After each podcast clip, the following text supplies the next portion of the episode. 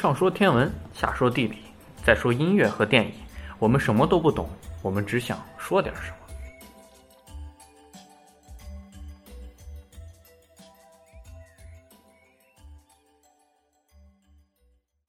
那今天天文学的内容，我们跟大家聊聊费米悖论。十四给我们讲讲什么是费米悖论。嗯，费米悖论就是著名的物理学家费米在跟别人聊关于 UFO 和外星人的事情的时候，突然说了一句：“呃，他们在哪里呢？”他们就指的是外星人。嗯，这个悖论大概就是说，银河系它已经存在了一亿多亿年了，然后它的直径也有十万十万光年，然后如呃如果我们以光速的千万分之一飞行的话，一亿年就可以跨越这个银河系。光速的千万分之一其实是一个，应该不是一个太难的问题。所以，我如果一个文明它比我们，比人比人类，如果就早出现一定的时间的话，那它那么他们应该就是已经来到了地球了，但是我们却没有看见它，这就是费米悖论。就是关于这个悖论的话，有很多解释。嗯，就是其中有一个解释就是。就就拿地球来说吧，地球有近千万的物种，但只有人类这一种物种出就达到了高就就拥有智慧，然后这就说明出现智慧文明是一个很小的概率。然后现在就是有这么多个恒星吧，然后就说明能出现智慧文明的应该是就只有那么比较小的概率的恒星能出现。然后，所以我们就很难观测到它。但是这种想法是我们人类就恰巧是这千万分之一，我们地球恰好就是有我们这样智慧物种的千万分之一个星球。其实你不感觉这种想法就跟感觉地球是宇宙的中心这种结论一样狂妄吗？但是，但是也是有一定道理，因为我们现在什么也不知道，我们就存在一个蒙昧的状态。哎，不过但是其实虽然概率低，但是基数也大呢。反正我个人其实不是特别的同意这种解释吧，因为毕竟宇宙这么大，就算概率低，它也不可能只有一个。我觉得这个这个这个解释我感觉有点牵强，也会有蛛丝马迹的。就是就是啊，那还有什么其他的解释吗？还有一种就是，呃，类似于刘慈欣的黑暗森林法则，这个是在《三体》这本书中提到过的，就是说。呃，在宇宙中，宇宙就像一个黑暗的森林，然后我们这些文明就像是拿在拿着枪潜伏于这些森林中的猎人，然后呃，如果我们暴露了自己，然后就会可能会被其他文明消灭，因为他提还提出了一个猜疑链和呃技术爆炸这两种说法。猜疑链就是如果两个文明互相知道了对方。然后，我可能，我我就会想，那个对方那个文明，它到底是一个善意的文明，还是一个恶意的文明？如果它是善意的话，这就好说了，我们可以相互交流，相互共同促进，共同发展。但如果它是个恶意，它可能会来殖民呀，消灭我。然后，但是对方也会这么想呀，他会猜我到底是一个善意的还是恶意的。就算我没有恶意，他也可能会认为我有恶意，所以这时候最好的办法，保住自己的最好的办法就是消灭对方。所以，嗯，他的意思大概就是，当文明发展到一定的程度的时候，他就会就理解这种黑暗森林的法则。所以，他一个文明一旦暴露自己，然后就会被其他的文明所消灭。所以我们之所以这么久也都没有见到一个文明，就是因为他们在隐藏自己。不不被别人所消灭。那换句话说，就是我们有可能已经被某种高级文明发现了，但是他不想让我们知道我们发现了他。嗯，也有可能是我们还被别人发现了，但是因为我们现在的科学技术水平还比较低，还不足以被别人构成威胁。一旦我们被威胁，一旦我们被就是对别人构成了威胁的话，可能就会被消灭。这也就是，但是这种解释好像在。呃，也是有比较多的反对意见的，就是说，可能，呃，如果我们开枪了，把别人消灭了，那么我们的位置也会被暴露。嗯，但其实我认为，这个黑暗森林法则它的黑暗体现在哪？黑黑暗在，我可能只能感知到你的存在，但我感知不到你的水平。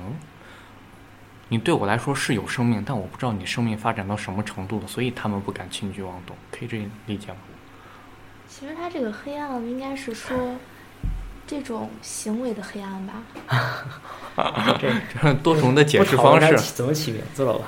还有没有别的解释？下次啊，还有就是从宇宙学的观点来说，是有一种可能性是，也许外星人已经造访过我们的地球，但是我们却可能不知道。人类存在只有五万年的历史，嗯，这对于银河像系一百多亿年的历史来说，其实是沧海一粟的。像那个电影《黑衣人》，它其中不就是外星人来到了地球，然后乔装成人类，然后有一种黑衣人的组织，就是如果外别人如果人类其他的人发现了外星人的踪迹，他就会让那个人失变得失忆。都是黑科技。然后还有一种解释是，我们也许就相当于在大殖民时代的时候的因纽特人一样，我们可能位于宇宙很偏远的一个蛮荒地带，可能已经有一个高级的大 boss 型的文明已经统治了宇宙中心，但是我们却不知道。这样的话，他们看我们没有什么威胁，所以他们并不急于暴露自己，或不急于来殖民我们。或许我们就是像小白鼠一样，他们正在观测我们。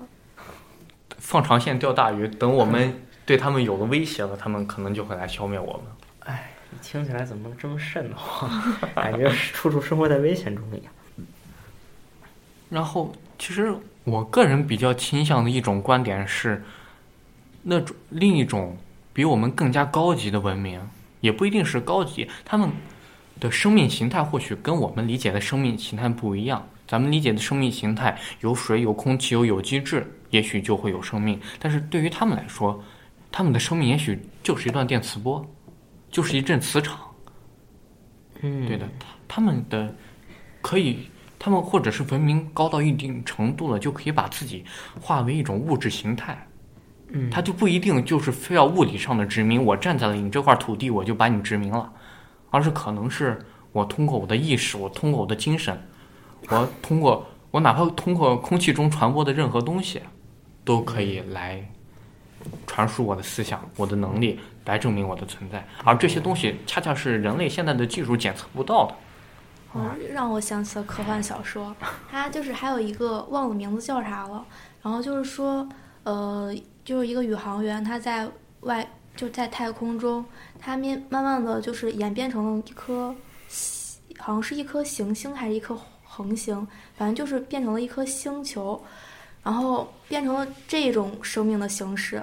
然后所以说我们可能看在在就在看星空的时候，看见一颗星星在。就是在不它不断的闪烁，它说不定就是在一种就是星球这种生命，他们在互相的交流，说不定就是虽然这只是一个科幻小说一种想法吧，但是也是有，